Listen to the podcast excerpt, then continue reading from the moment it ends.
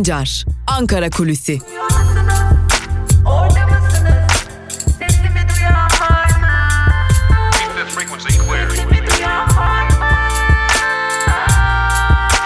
Özgürüz Radyo. Özgürüz Radyo. Ankara Kulisi'nden günaydın sevgili dinleyiciler. Evet, haftanın son gününe geldik. Takvim yapraklarımız 16 Ekim Cuma gününü gösteriyor ve 16 Ekim Cuma günü itibariyle Ankara Kulisi'nde neleri konuşacağız?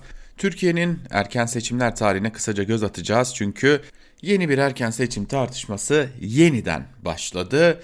Ee, Ankara Kulisi'nde Özgürüz Radyo'da sık sık bunu dile getiriyorum. Bir kez daha dile getirmiş olayım.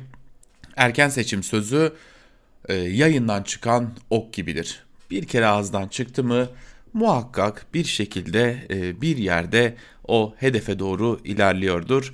E, artık ok yaydan çıktı ama erken seçimi çok kısa bir süre içerisinde beklemediğimizi de belirtmek gerekiyor. Evet Türkiye bir erken seçime gidecek gibi görünüyor ama bu erken seçim çok da erken olmayacak. Ee, aslında Ankara kulisleri bahar aylarını işaret ediyorlar. E, hatta bahardan sonrasını işaret ediyorlar. Bakalım Türkiye yine yeniden bir erken seçime gidecek mi ama malum Türkiye'de e, erken seçimler tarihi uzun. Yani e, ilk defa Türkiye'de erken seçim de konuşulmuyor. İlk defa da erken seçim tartışmaları da yaşanmıyor. E, hep yaşandı. Türkiye ilk olarak 1957 tarihinde Demokrat Parti'nin e, talebiyle aslında e, erken seçime gitti. Demokrat Parti burada oy kaybetti. Seçimden zaferle çıktı ama oy kaybetti ve katıldığı da son erken seçim oldu. 20 yıl boyunca Türkiye bir daha erken seçim görmedi ama araya iki darbe ve siyasi yasaklar sığdırdı. 77'de gerçekleştirildi sonraki seçimler. CHP birinci parti olarak ayrıldı ama hükümeti kuramadı. 1987'de bir referandum düzenlendi, siyasi yasaklar kaldırıldı, Özal erken seçim kararı aldı. 91'de gerçekleşen e, ANAP Kongresi'nde Mesut Yılmaz genel başkanlık koltuğuna oturdu. 92'de Türkiye'yi yeniden erken seçime götürdü ve bu tercih ANAP'ı iktidardan etti. Ardından da 93'te Özal'ın ölümü ve Süleyman Demirel'in Cumhurbaşkanlığı seçilmesiyle Çiller DYP'nin başına geçti. 95'te Türkiye bir kez daha erkenden sandık başına gitti. DYP %7.3 oy kaybetti. 18 Nisan 1999'da aslında Abdullah Öcalan'ın Türkiye'ye getirilmesinin yarattığı o iklimle birlikte Türkiye bir kez daha sandık, sandık başına gitti. DSP ve MHP oylarında ciddi bir patlama yaşandı. Ve tabii ki 2002 AKP'li Türkiye'nin başlangıcı. De işte tam da burada artık Devlet Bahçeli siyaset sahnesinde erken seçimle anılır oldu. 2002'de erken seçim çağrısı yaptı. Partisi baraj altı kaldı ve 2007'de Abdullah Gül Cumhurbaşkanlığına aday oldu ama 367 kriziyle seçilemedi ve Türkiye bir kez daha erken seçim için sandık başına gitti. AKP oylarını attı, arttırdı ancak bağımsızların meclise girmesiyle milletvekili sayısı düştü. 2015'te ise 7 Haziran'da gerçekleştirilen seçimlerin ardından MHP lideri Bahçeli hemen akşamında seçimler yenilenmelidir dedi. Koalisyona kapılarını kapattı 1 Kasım 2015'te kanlı süreçte bir kez daha sandık başına gidildi ve AKP tek başına iktidar oldu. 2017'de Türkiye'nin seçim sistemi değiştirildi. 2018'de yine Bahçeli erken seçim çağrısı yaptı. 24 Haziran'daki seçimde AKP tek başına iktidar olamadı ama Erdoğan ilk partili cumhurbaşkanı oldu. Mecliste de MHP'nin desteğine muhtaç hale geldi. İşte tam da tüm bunlardan dolayı CHP lideri Kılıçdaroğlu bir kez daha Bahçeli'ye çağrı yaptı. Türkiye'yi erken seçime götür dedi. Çağrı yap dedi. Ee, Bahçeli erken seçime kapılarını kapattı. Ama Bahçeli'nin daha önce de erken seçime kapılarını kapattığı, AKP'nin de daha önceden erken seçime kapılarını kapattığı malumunuz. Ve işte tüm bunlardan ötürü artık Ankara'da kimse seçimlerin zamanında gerçekleşeceğine inanmıyor. Sadece zamanlı üzerinde bahar, e, yaz ya da sonbahar ayların yani 2021 yılını işaret ediyorlar. Bakalım gerçekleşecek mi? Ve tabi tüm bunları konuşurken e, malum seçimlerle gidilen yer meclis ancak Türkiye Büyük Millet Meclisi bu aralar çok fazla aç kapa yapmaya başladı. Aslında iş tüzüğe göre çalışması gereken günlerde nedense AKP'lilerin ve MHP'lilerin Türkiye Büyük Millet Meclisi'ne gitmemesi sonucu CHP'nin yani muhalefetin yaptığı toplantı yeter sayısı var mı diye bakılsın çağrıları çoğunlukla toplantı yeter sayısının çıkmamasıyla sonuçlanmaya başlandı ve daha Türkiye Büyük Millet Meclisi yasama dönemine başlayalı sadece ama sadece 15 gün olmuşken aç kapa dönemi başladı. Meclis açıldı. Yeni dönem bir türlü ilerlememeye başladı ama AKP'nin yasaları geldikçe elbette ki AKP'li vekiller komisyonlara da genel kurullara da gidecekler ama sadece AKP'nin getirdiği yasalar için. Bir diğer yandan diğer tartışma. Anayasa Mahkemesi tartışması devam ediyor ama muhalefet bu defa çok tepkili. İki noktada tepkileri var. İlki elbette ki hukukun, yargının baskı altına alınması ve baskı altında yönlendirmelerle karar verildiği gerekçesi. Özellikle 14. Ağır Ceza Mahkemesi'nden çıkan kararların ciddi bir tartışma yarattığı, muhalefette ciddi bir rahatsızlık yarattığı ve bu mahkeme üzerinden AKP'nin yargıya çok ciddi müdahalelerde bulundu ve bu mahkeme üzerinden çıkan kararların da doğrudan doğruya AKP'nin istediği kararlar olduğu düşünülüyor. Son olarak Anayasa Mahkemesi'nin Enis Berberoğlu kararının bu mahkeme tarafından tanınmaması da aslında bardağı taşıran son damlalardan biri oldu. Fakat bir diğer yandan da Anayasa Mahkemesi tartışılıyor ve muhalefet burada da Anayasa Mahkemesi üyesi Engin Yıldırım'a tepkili. Engin Yıldırım'ın kararları için değil, Engin Yıldırım'ın attığı tweet için tepkili. Zira muhalefet özellikle de CHP AKP'nin yargıdaki baskısını, AKP'nin yargıdaki etkisini ciddi anlamda tartışılabilecek bir ortamın yaratılmasına rağmen Engin Yıldırım'ın tweetiyle AKP'nin bu durumu fırsata çevirdiğini ve bu durumu yargı üzerindeki baskının konuşulması yerine Engin Yıldırım'ın tweeti üzerinden vesayet tartışmasına çevirdiği için AKP e, bu nedenle CHP ciddi bir tepki duyuyor Engin Yıldırım'a bu tartışma önemliydi. Zira CHP bu tartışmayı çok önemli görüyordu. Türkiye'nin de Türkiye kamuoyunun da bu tartışmaya hazırlandığını, bu tartışmaya alıştığını artık Türkiye'de ciddi manada yargı bağımsızlığının konuşulmaya başladığını ancak Engin Yıldırım'ın tweetinin bu tartışmalara sekte vurduğunu düşünüyor özellikle CHP ve tam da bu nedenle Engin Yıldırım'a attığı tweet nedeniyle bu burası çok önemli zira buradaki ayrım çok önemli.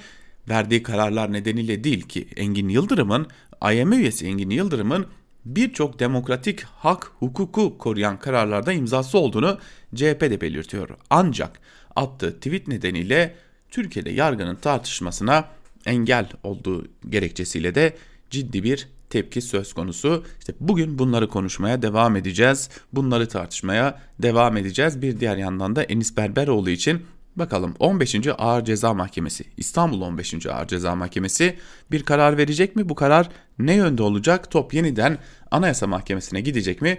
Bunları da bekleyeceğiz. Ve tabii bir diğer yandan da Ermenistan ile Azerbaycan arasındaki Dağlı Karabağ çatışmasına bakacağız. Zira orada da e, Rusya adım adım devreye giriyor. Rusya'nın attığı son adım çok dikkat çekici. Daha önce ardı ardına önce Azerbaycan lideri Aliyev'i ardından da Ermenistan lideri Paşinyan'ı Rus devlet televizyonları e, canlı yayına almışlardı ve konuyu konuşmuşlardı. Çatışmaları konuşmuş, konuşmuşlardı. Ama bu defa çok dikkat çekici bir şey oldu ve Rusya'da televizyonlar hem Aliyev'i hem Paşinyan yani savaşan çatışmalar, çatışmaların devam ettiği her iki ülkenin liderini de aynı anda yayına aldılar. Ve uzmanlar bu, bu durumun Rusya lideri Vladimir Putin'in etkisiyle gerçekleştiğini ve burada konuşun, burada tartışın demeye başladığını gösteriyor ki bu durum aynı zamanda Rusya etkisini gösterdi, göstermeye başladığı andan itibaren Türkiye'nin de bölgedeki çatışmalardaki etkisinin azalabileceğini ve masada olma ihtimalinin de giderek zayıfladığını, zayıfladığı biçiminde yorumlanıyor. Bugün bir diğer yandan da elbette yine olduğu gibi bu konudaki tartışmaları da takip edeceğiz ve bekleyeceğiz. Hafta sonu bakalım Cumhurbaşkanı Erdoğan buna ek olarak yeni bir müjde açıklayacağını söylemişti. Bu müjde ne olacak? Yine bir rezervden bahsediyordu. Bakalım bu rezerv müjdesi e, AKP'yi kurtaracak mı? AKP'ye yetecek mi diyelim. Hafta sonu da fazlasıyla sıcak geçecek gibi görünüyor diyerek Ankara kulisini bitirelim. Pazartesi günü haftanın ilk gününde Ankara kulisinde görüşmek dileğiyle Özgürüz Radyo'dan ayrılmayın. Hoşçakalın.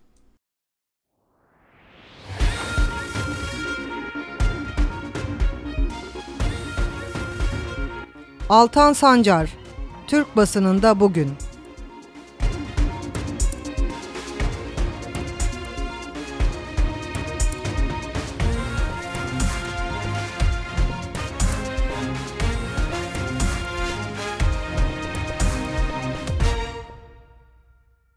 Türkiye basınında bugün programımızdan haftanın son gününde günaydın sevgili dinleyiciler. Evet yine haftanın sonuna geldik ancak yine son günde de Türkiye basınında neler var, neler yok, neler yazıldı, neler çizildi ve tabii ki neler yazılamadı, çizilemedi bunlara göz atacağız ve köşe yazılarına da tabii ki bakacağız. Ama ilk olarak gazete manşetleri. Ve bugünün ilk gazetesi Bir Gün. Manşette geçit vermediler sözleri var. Ensar Vakfı'nın Milli Eğitim Bakanlığı'yla ile protokollerini yargı yoluyla engelleyen Milli Eğitim Sen şimdi de TÜGVA'yı durdurdu. Eğitim Sen'in MEB Din Öğretimi Genel Müdürlüğü ile Türkiye Gençlik Vakfı arasında imzalanan protokol doğrultusunda ortaokul ve liselerde medeniyet ve düşünce kulübünün kurulmasına ilişkin açtığı dava sonuçlandı. Danıştay 8. Dairesi'nin kararıyla İmam Hatipler dışındaki tüm okullarda TÜGVA'nın faaliyetleri durduruldu. Eğitimsel açıklamasında hiçbir eğitim kurumunu demokrasi ve laiklik karşıtı vakıf, cemaat ve tarikatların eline bırakmayacağız denildi. 9 ayda devasa açık. Hazine ve Maliye Bakanlığı Eylül ayına ilişkin bütçe verilerini yayınladı. Buna göre Eylül ayında hazine 108.6 milyar lira para harcarken 78.9 milyar lira gelir elde etti.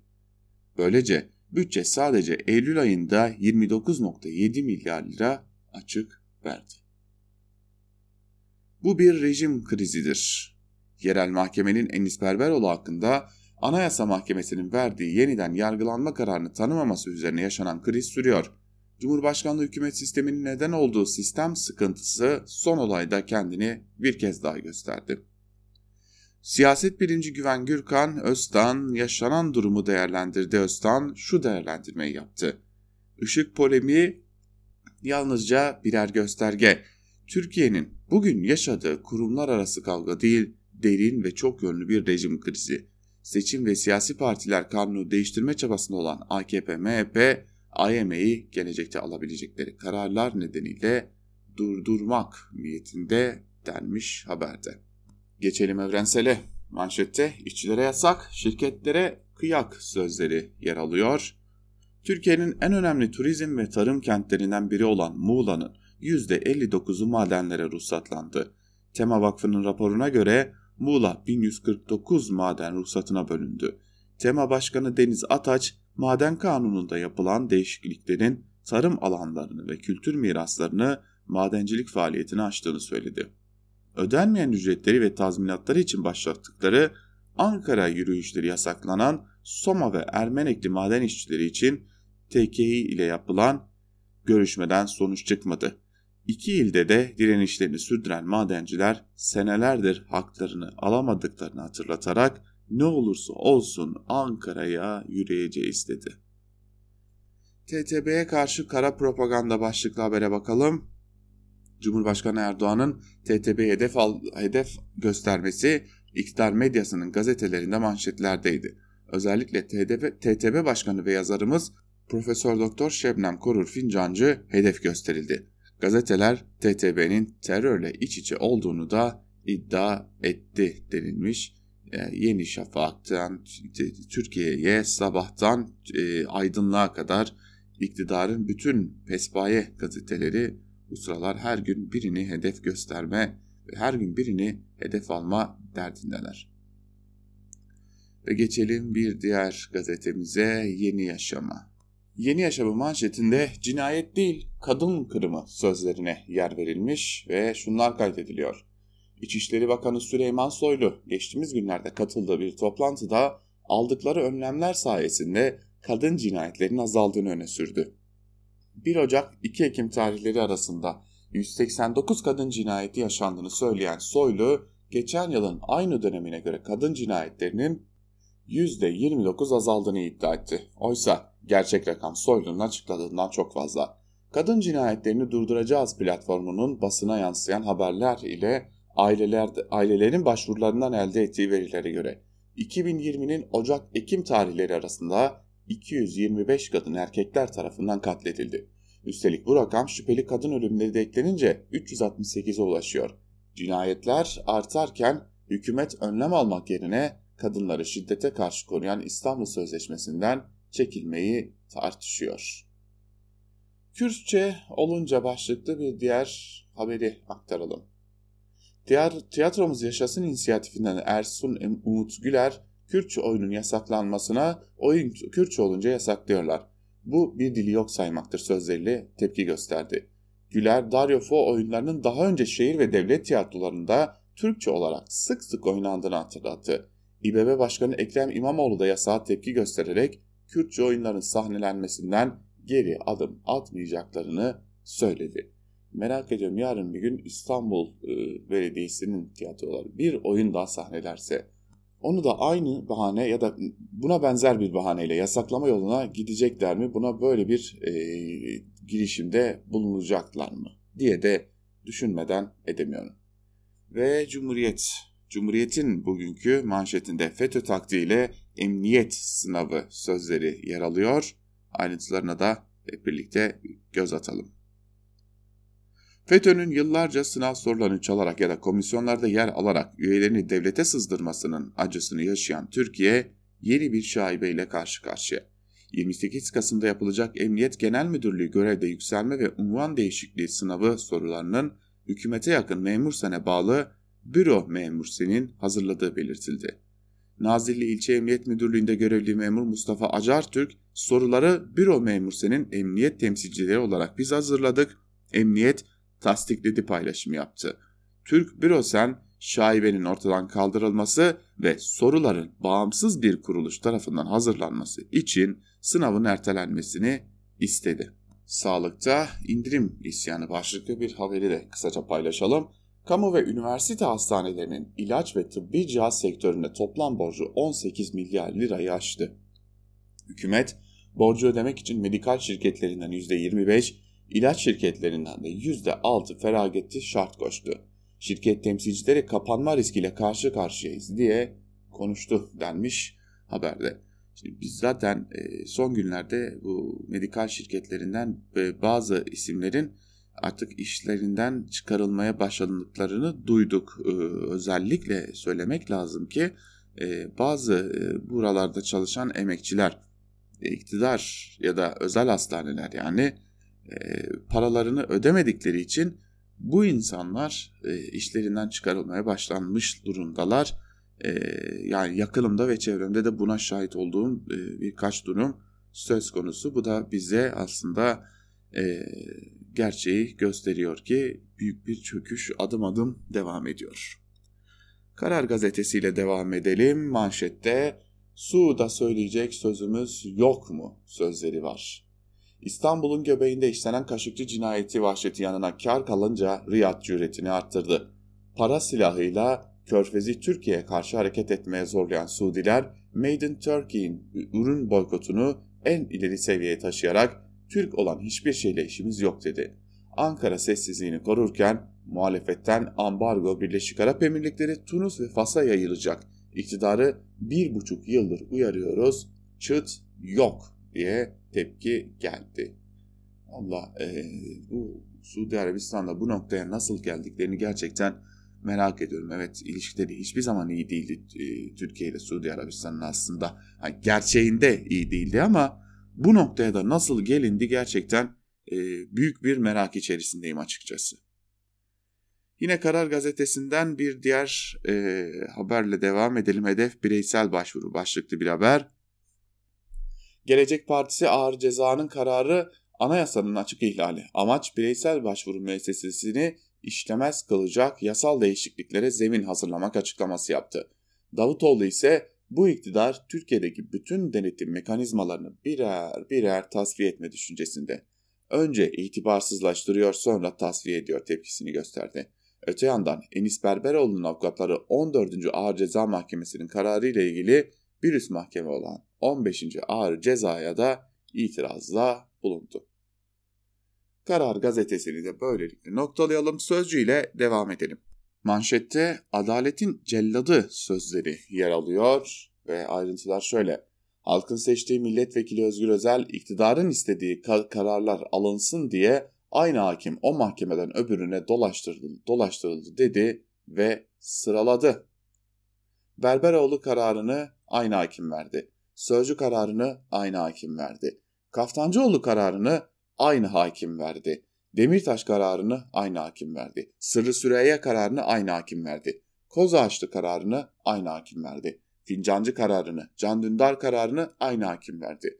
Hrant Dink cinayeti davasında MIT görevlilerinin tanık olarak dinlen, dinlenilmesi talebinin reddedilme kararını aynı hakim verdi.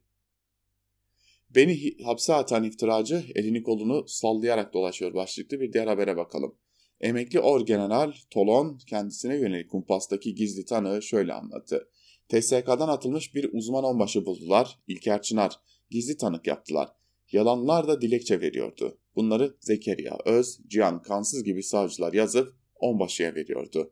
Davalar bitti, beraat ettik. Peki bu İlker Çınar'a ne oldu? Suç uydurduğu ortaya çıktı, ceza aldı. Ne oldu ona? Birileri tarafından korunuyor mu? Elini kolunu sallayarak dolaşıyor de, de, demiş e, bir dönemin e, Ergenekon tutuklusu olarak da bildiğimiz Hurşit Tolon'da.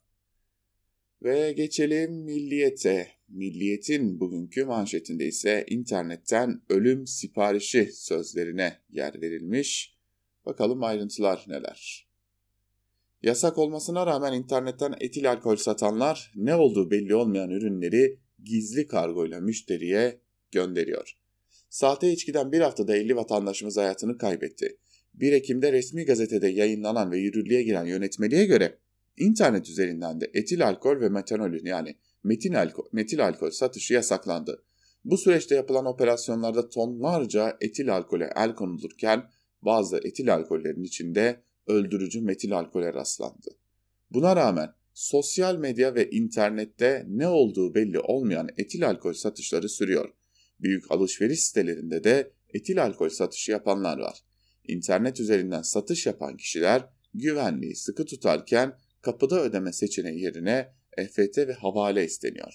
Ayrıca sipariş edilen etil alkol ise gizli kargo yöntemiyle gönderiliyor denilmiş. Hiç kimse kusura bakmasın ama bu haberleri yaparken insanların vergiler yüzünden bu hale geldiğini belirtmeyen hiçbir gazete benim gözümde gazetecilik yapmıyordur. Hürriyet ile devam edelim.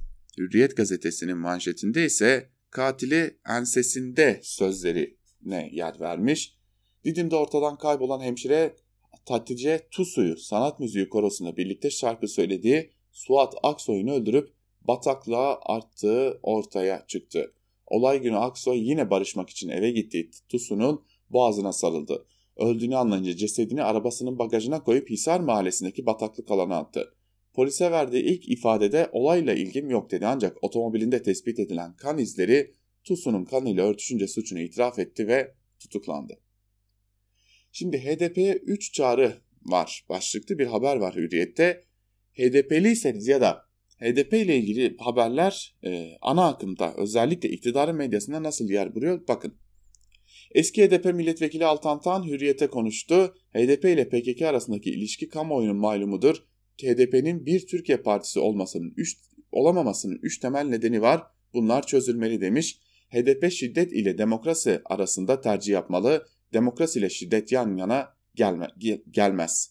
2. PKK ile ilişkisi konusunda kafayı deve kuşu gibi kuma gömerek gizlemeye çalışmak beyhude bir çaba.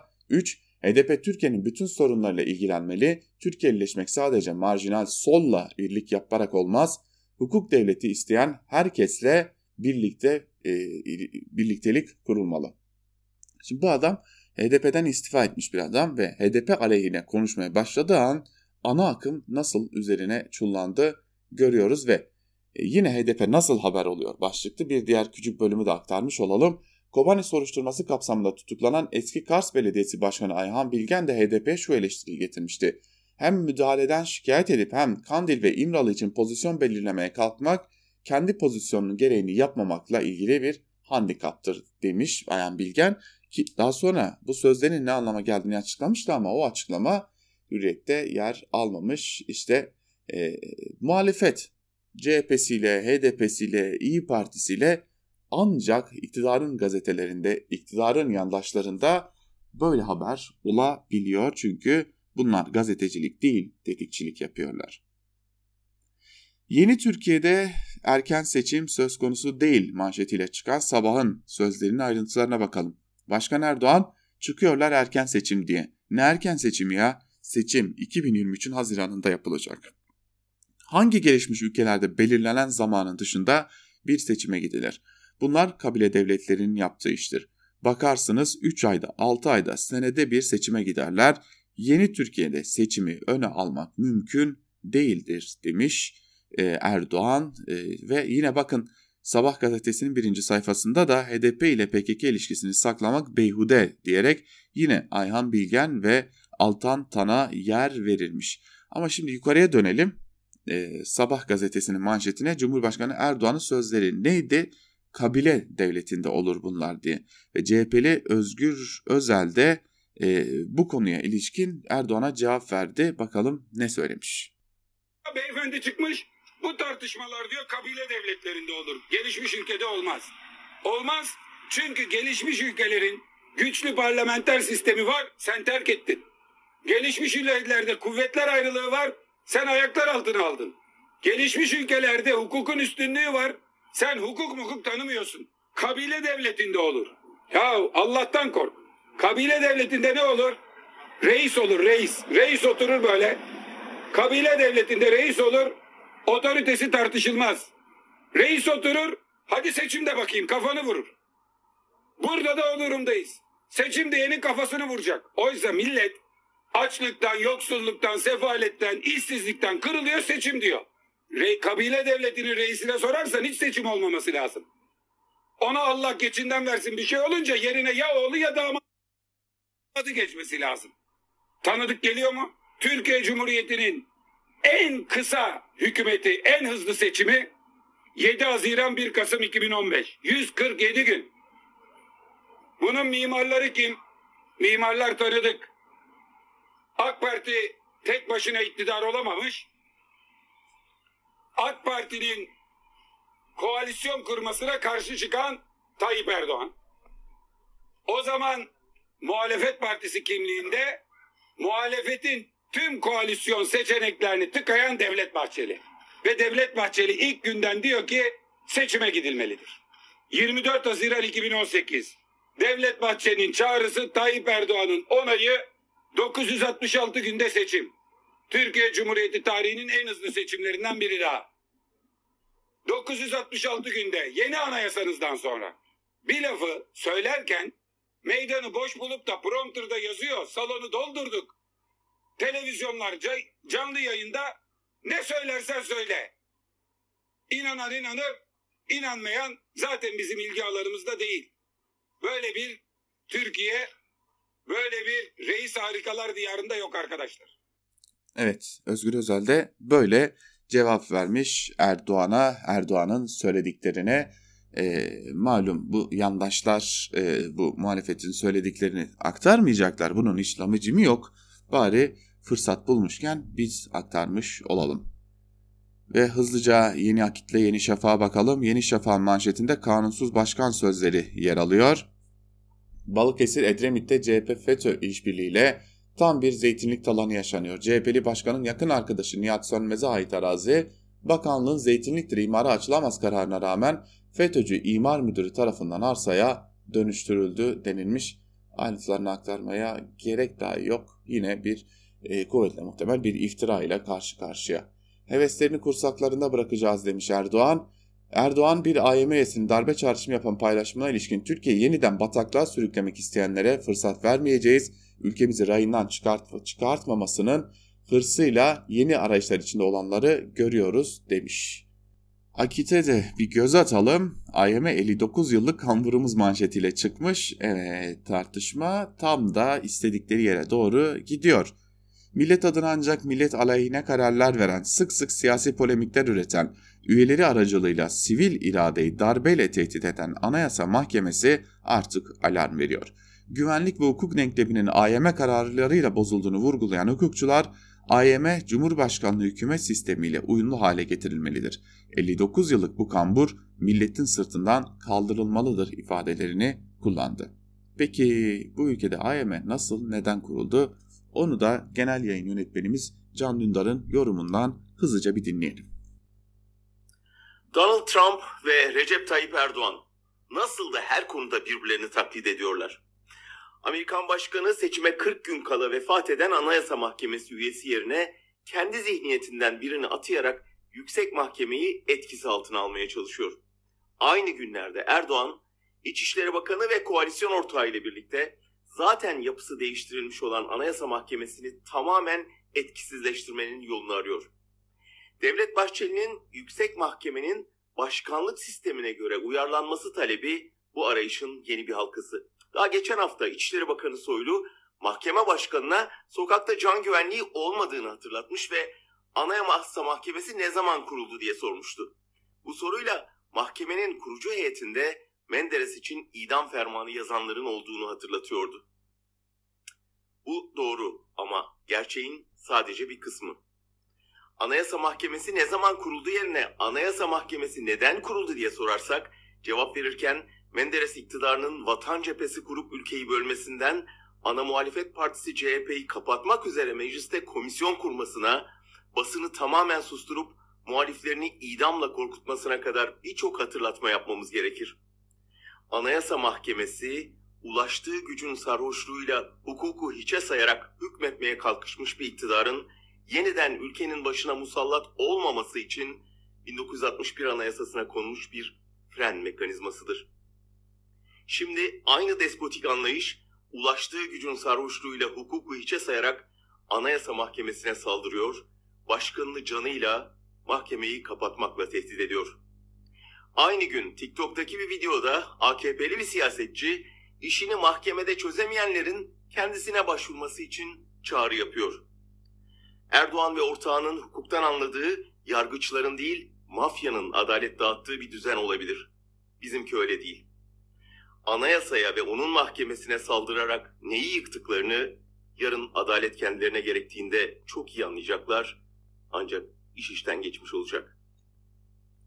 Evet birkaç e, gün öncesinin yorumu ama genel yayın yönetmenimiz Can Dündar aslında burada Anayasa Mahkemesi neden hedefte ve aslında Anayasa Mahkemesi neden var e, sorusunun cevabını da vermiş oluyor. Bu yüzden bir hatırlatma önemli olacak diyerek bu hatırlatmayı da yapmış olalım sevgili dinleyiciler ve e, hızlıca birkaç köşe yazısını da sizlerle paylaşalım. Darbeli Demokrasi başlıklı Cumhuriyet'ten Zafer Arapkirli'nin yazısına kısaca bir göz atalım. Bayılıyorum şu gerçekten darbe fobisi varmış gibi yapan tescilli darbecilere. Mahut ışıklı tweetin üzerine herkesten önce veya daha büyük bir şehvette atladılar ve lime lime doğradılar ki duyan da bu muhteremleri gerçekten darbe sevmez sanabilir. Oysa gerçek manzara öyle mi? Bütün anayasal hukuk kurumları hile ve desise ile biz yaptık oldu var mı ulan tavrı ile ele geçiren seçilmişleri tek tek kulaklarından tutup içeri tıkan ve yerine vali kaymakam atayan yıllar boyu sınav sorularını elden dağıtıp atamalarda tarikat cemaat kollayıp kendi adamlarını devletin tüm aygıtlarına yerleştiren özellikle silahlı kuvvetlerin tüm kademelerine onbaşısından orgeneraline kadar alçak darbecileri yerleştiren Zevat bugün çıkmış genelkurmayın ışıkları yanıyor esprisi üzerinden tehdit ediliyor soytarılığına nasıl başvurabiliyor? İnsanı çıldırtır bunlar. Yahu dünyanın en nadide mozaiği gibi motif motif işlenmiş Atatürk devrimlerinin temeline zaten bir türlü oturtulamamış cumhuriyetimizin temeline dinamit koyan adeta o mozaiklerle bezeli duvara Hilti ile Timur'un filleri gibi dalan sizler değil misiniz? Bugün bir anayasa mahkemesi üyesi yargıcının henüz tam da neye hizmet ettiği belli olmayan sorumsuzca ve sersemce attığı tweet üzerinden sanki darbelere karşı bir rolü oynuyorsunuz. 12 Mart'tan 12 Eylül'den 28 Nisan'dan ve dahi harcında olağanüstü katkınız bulunan 15 Temmuz'dan sonuna kadar yararlanmış olan da siz olmazsanız bayağı yiyeceğiz bu numaraları diyor Zafer Arapkirli'de ve e, öyle görünüyor ki biraz da sinirli bir e, üslupla kaleme almış bu yazıyı. Ve bir diğer yazıyla devam edelim. Bir diğer yazımız ise Gazete Duvar'dan Fehim Taştekin olacak. Taştekin Kafkasya'da el elden üstündür oyunu başlıklı bir yazı kaleme almış ve şunları kaydediyor. Rusya lideri Vladimir Putin çatışmanın ancak 17. gününde Erdoğan'ın telefonuna çıkıp Orta Doğu'dan Kafkasya taşı, Kafkasya'ya taşınan milislerin arz ettiği tehlikeyi hatırlatıyor. Putin Türkiye'den gerilimi düşürmek için katkı istiyor. Kremlin'e göre iki lider ateşkese uyulmasının ve Minsk grubunun yaptığı değerlendirmeler esas alınarak siyasi çözüm sürecinin hızlandırılmasının önemini teyit ediyor. Ankara'nın görüşme yorumlama biçimi ve beklentisi bu değil tabi. Beri tarafta Azerbaycan Devlet Başkanı İlham Aliyev, Frans 24'de Türkiye'den aldıkları insansız hava araçlarıyla Ermenistan'ın 1 milyar dolarlık askeri teçhizatını imha ettiklerini kahkaha atarak anlatıyor. İHA'ların faturası da dikkate alınırsa damadın başını çektiği savunma sektörünü şenlendirmek için savaş çıkarıldı ve uzatıldığı sonucu da çıkar. Bu maceranın Rusya tarafından nasıl bir tetikleme yaptığı artık önem kazanmaya başladı. Suriye ve Libya'dan cesaret aldıkları oyunu Rusya'nın arka bahçesine taşıdıklarında bunun sükunetle karşılanmayacağını karşılanmayacağı açık. Bir de Ruslara hadi hamle sırası sende dercesine enfes bir pas verdiler. Rusya'nın Suriye'de savaştığı milisleri kapısına taşımak. Çeçenya lideri Ramzan Kadyrov Kremlin adına bu pası alıp Suriye'den gelip Kuzey Kafkasya'da terörist saldırıları planlayan 4 haydut Grozny'de öldürüldü diyerek gole çeviriyor. Bu iş daha da inatlaşmaya binerse işgal altındaki toprakların Kürtlerle ilişkisini hatırlatan birileri de çıkabilir. Türkiye ile güzel ilişkilerin hatırına 1929'da Sovyet liderliğinin sonlandırdığı Kızıl Kürdistan ve bölgeden sürülen Kürtleri kastediyorum. Dahası Narişkin'in uyarısında dikkat çekici bir notu var. Orta Doğu'da savaşan uluslararası terörist örgütlerden özellikle Nusra Cephesi, Hamza Tugay ve Sultan Murat bölüğünün yanı sıra aşırılıkçı Kürt gruplar, paralı askerler aktif olarak çatışma bölgesine sürükleniyor diyordu. Bu Türkiye destekli milisler gelirse Türkiye'nin düşmanı Kürtler de gelir restini içeren bir uyarı. Milislere karşı milis. Bakalım Kafkasya üzerinde restleşmeler Türkiye'yi nereye taşıyacak ya da Türkiye'nin sınırlarına neler taşıyacak? Bir şey daha. Kış geliyor ve Karabağ soğuktur. Onun da bir hatrı vardır herhalde. Tarafları makul olana itmek için diyor Fehmi Taşfehim Taştekin yazısının bir bölümünde. Can Ataklı'nın da Sözcü gazetesinde ilginç bir yorumu var. Anayasa Mahkemesi kavgasının altında Erdoğan'ın adaylığı var diyor Can Ataklı ve bir bölümünde şunları söylüyor. Türkiye yargı Türkiye'de yargı tamamen bitmiştir. Bu kesin bir saptama. İddialı bir görüş ancak kesinlikle gerçek. Kimse aksini iddia edemez. Aksini ancak ruhunu bile iktidara satmış olanlar söyleyebilir. Sadece tek örnek bile yeter. Anayasa Mahkemesi kararları anayasaya göre herkes için bağlayıcıdır. Oysa şu anda eğer Anayasa Mahkemesi kararları saray iktidarının hoşuna gitmeyecek biçimde çıkmışsa bağlayıcı olma vasfı ortadan kalkıyor. Peki her şeye rağmen neden Anayasa Mahkemesi üzerine bunca tartışma yapılıyor? Anayasa Mahkemesi neden hedefe konuluyor? Meclis Başkanı Anayasa Mahkemesi'ni takmıyor. Yerel mahkeme Anayasa Mahkemesi'ni takmıyor. Hükümetin bir bakanı Anayasa Mahkemesi'ne tüm kamuoyu önünde pervasızca parmak sallayıp sen burayı özgür bir ülke mi sanıyorsun? Çekerim korumaları görürsün gününü mesajı verebiliyor. Küçük bir siyasi partinin genel başkanı Anayasa Mahkemesi'nin yapısının değiştirilmesini istiyor. Ve bir Anayasa Mahkemesi üyesi kaotik bir ortam yaratacağını bile bile akıl ve mantıkla bağdaşmayan derin ima taşıyan bir tweet mesajı atabiliyor. Buradaki herkes açıkça anayasa suçu işlemiş durumdadır ve eğer bir gün Türkiye hukuku uğrarsa müsebbipleri ağırlaştırılmış müebbete mahkum edilirler, edilebilirler. Ama belli ki korkuları yok. Çünkü bunun olmayacağını biliyorlar. Bakın anayasanın 101. maddesi şöyle diyor. Cumhurbaşkanı 40 yaşını doldurmuş, yüksek öğretim yapmış, milletvekili seçilme yeterliliğine sahip Türk vatandaşları arasından doğrudan halk tarafından seçilir. Cumhurbaşkanının görev süresi 5 yıldır. Bir kimse en fazla 2 defa Cumhurbaşkanı seçilebilir. Buradaki cümle şudur. Bir kimse en fazla 2 defa Cumhurbaşkanı seçilebilir. Şu anda Erdoğan'ın 2023'te yeniden aday olup olmayacağı tartışılıyor. Bana göre aday olabilir ancak kimi hukukçular Abdullah Gül örneğini vererek Erdoğan iki kere seçildi zaten üçüncü kez aday olamaz diyor. Bu konuda muhtemel son kararı Anayasa Mahkemesi verecek. O halde Anayasa Mahkemesi böyle bir karar verme aşamasına gelmeden düzenlenmeli ki arıza çıkarmasın. Fitili Bahçeli ateşledi zaten. Anayasa Mahkemesi yeniden düzenlenmeli diyerek. Sonra garip, garip olaylar geldi ardı ardına. Bu açıdan bakınca ışıklar yanıyor tweetinin asla iyi niyetli olduğuna inanmıyorum. Bu saçma sapan tweet saraya Anayasa Mahkemesi'ni baştan aşağı değiştirme şansı tanımış oldu diyor.